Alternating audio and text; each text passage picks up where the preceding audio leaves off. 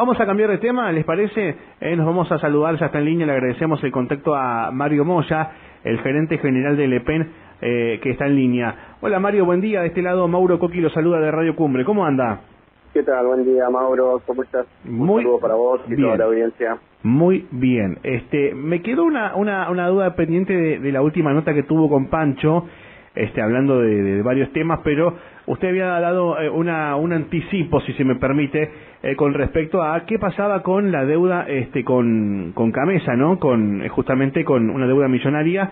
Este, y en las últimas horas, bueno, ya se ha conocido una información que, digamos, tiene que ver específicamente con, con, bueno, con un refinanciamiento, ¿sería así? Sí, sí, sí, es así. Eh, bueno, han salido desde la semana pasada, si bien esto se viene trabajando desde hace bastante tiempo. Eh, la semana pasada se dieron a conocer las primeras firmas de convenios desde la Secretaría de Energía con las distintas distribuidoras. En, en ese sentido, desde PEN también, digamos, estamos trabajando. Esto es una deuda que estuvo, o se mantuvo desde el 2020 hasta septiembre, octubre, eh, perdón, agosto del 2021. Bien. Es este periodo que, que se acumuló una deuda, producto de, bueno, básicamente fue la, pandemia, la baja de la recaudación, decretos, digamos, que no permitían el corte a distintos suministros, en fin, fueron una situación que, que hizo que acumulemos algo de deuda. Y bueno, de alguna manera después de septiembre de 2021 normalizamos nuestra situación mensual y en este caso digamos se fue trabajando para bueno de alguna manera regularizar esa deuda que es lo que está saliendo hoy con todas las distribuidoras ¿no? Bien, ¿de cuánto es la, la, la, digamos, la deuda general y cómo va a ser el refinanciamiento? Bien, ahí teníamos una deuda de acumulada de 6.600 millones que bueno con este acuerdo hay una quita de 2.000 casi 2.000 millones lo cual nos queda una deuda final para refinanciar de 4.600 millones. ¿eh? Dentro de este acuerdo está una, un periodo de gracia de seis meses. Una vez que se firme el acuerdo van a estar seis meses, digamos que no, no vamos a pagar la, la cuota. Y después, bueno, si ya se empieza con una cuota, lo sacamos en 96 cuotas con una tasa de interés del 50% del mercado. Con lo cual nos da una cuota aproximada ¿no? de 180 millones mensuales que se sumarían al consumo mensual que tenemos nosotros, que ronda los 600 millones. Eh, O sea, nosotros mensualmente, que es lo que venimos pagando, son aproximadamente 600 millones en concepto de compra de energía Camesa. Bien.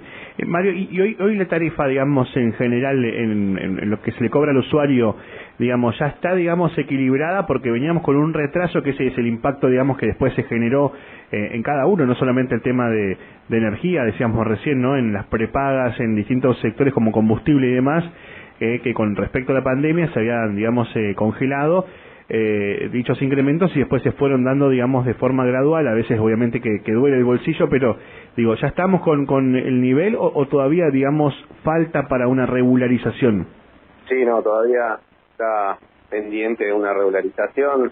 Estuvimos bastante tiempo, digamos, con, con la tarifa congelada en, ese, en esos decretos que salieron durante la pandemia, muchas de los cuales fueron también de congelamiento. Así que bueno, se está avanzando en eso, en la regularización, en propuestas, digamos, de, de tarifas, como bueno, para poder de alguna manera hacer frente a todos los costos que tiene cada uno de los servicios, en particular en empresas de energía, ¿no?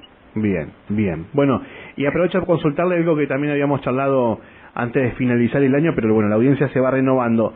¿Cómo vinimos con el sistema de, de energía que justamente eh, eh, trabajan ustedes en, para este verano con el impacto, ¿no? Que se da siempre con el con las altas temperaturas y este los trabajos que se van realizando sobre todo en la en distintas localidades de la provincia. Ahí estamos trabajando desde el año pasado en una repotenciación y reubicación de distintos transformadores. Hablo así en, en primera instancia que son las, las grandes estaciones transformadores que alimentan a, a las distintas localidades. En ese sentido estamos cubiertos respecto a la, a la demanda que bien decís vos, digamos, espera altas temperaturas, año seco y por otro lado no es menor el tema del turismo. estamos previendo para la provincia eh, mucho turismo y eso hace que, aumente los consumos, ¿no?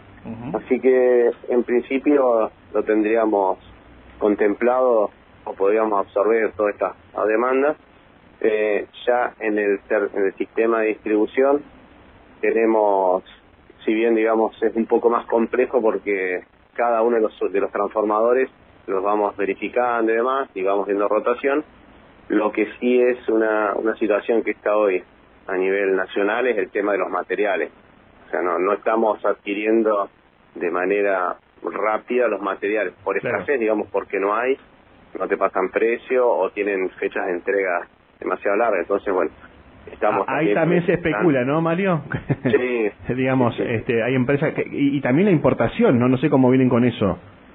No, sí, todos los materiales aún con un componente que sea importado. Los transformadores, por ejemplo, principalmente el, material que lo compone es el cobre y el hierro, y esos materiales, si bien no son importados, no, está escaseando o el precio no, no tenemos un precio de referencia, con lo cual, bueno, hace que hagamos algún plan de recuperar o empezar a comprar transformadores, hacernos de stock, como para poder absorber, digo transformadores, todos los que van en distribución, los sistemas de distribución.